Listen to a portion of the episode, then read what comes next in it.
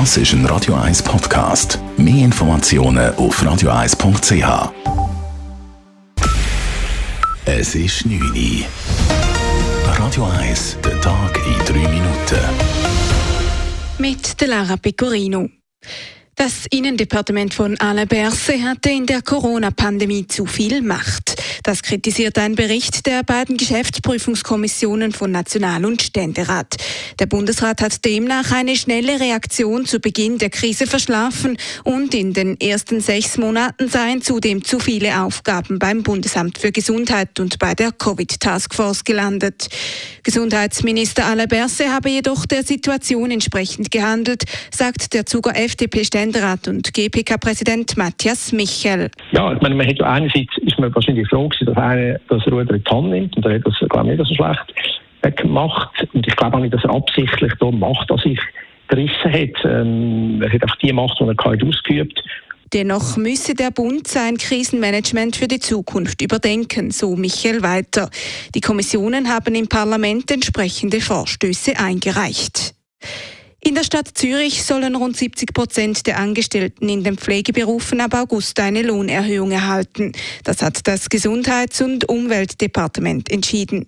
Die Lohnerhöhung geschehe im Rahmen des Programms zur Stärkung der Pflege der Stadt Zürich. Diese beinhaltet nebst Lohnanpassung auch flexiblere Arbeitszeiten. So wolle man die Pflegeinitiative und die Forderungen aus dem Gemeinderat umsetzen, sagt Gesundheitsvorsteher Andreas Hauri. Es ist natürlich so, mir geht es auch auch ein bisschen langsam vorwärts in Bern. Die Forderungen sind eigentlich klar. Es braucht da jetzt Lösungen und wir als Stadt Zürich wollen jetzt da einen Schritt machen und darum setzen wir auch jetzt einen rechten Teil von diesen Forderungen um, die die Pflegeinitiative beinhaltet. Rund 27 Millionen Franken wird die Lohnanpassung im Stadtspital und in den Alterszentren kosten. Außerdem sollen die Mitarbeitenden nach der Corona-Pandemie stärker entlastet werden und ihre Arbeitspläne mehr selber gestalten können. Die Schweiz und das Verteidigungsbündnis NATO wollen enger zusammenarbeiten. Dies unter Berücksichtigung der Schweizer Neutralität. Das haben Verteidigungsministerin Viola Amherd und NATO-Generalsekretär Jens Stoltenberg bei einem Treffen am Weltwirtschaftsforum in Davos vereinbart. Jens Stoltenberg sei sehr offen dafür, die Zusammenarbeit zu stärken, so Amherd nach dem Treffen. Denkbar sei die engere Zusammenarbeit beispielsweise im Bereich der Cybersicherheit, aber auch weitere Truppenübungen Rennen seien möglich.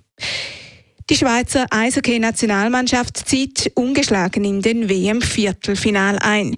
Beim Turnier in Helsinki schlagen die Schweizer im letzten Gruppenspiel den Erzrivalen Deutschland mit 4 zu 3 nach dem Penaltyschießen. Damit holt sich die Schweiz auch den Gruppensieg. Im Viertelfinale trifft die Schweiz übermorgen auf die USA. Der FC Zürich verliert seinen Meistertrainer André Breitenreiter definitiv an Hoffenheim. Der FCZ hat den Wechsel des 48 Jahre alten Deutschen heute bestätigt. Beim Bundesligisten hat Breitenreiter einen Zweijahresvertrag unterschrieben. Radio 1 Wetter. Durch die Nacht bleibt es bewölkt, vor allem Richtung Alpen kann es vereinzelt auch regnen kommen. Nach Restwolken und letzten Tropfen bleiben es morgen Mittwoch meistens trocken und bewölkt. Die Sonne die mag teilweise aber durchdrücken. Die Temperaturen die liegen morgen Morgen bei um die 12 bis 14 Grad und steigen durch den Tag auf 20 Grad. Das war der Tag in drei Minuten.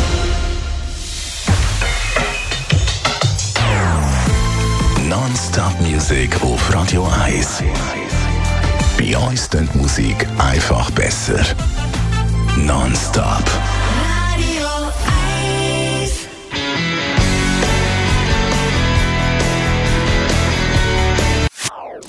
Das ist ein Radio 1 Podcast. Mehr Informationen auf radio1.ch.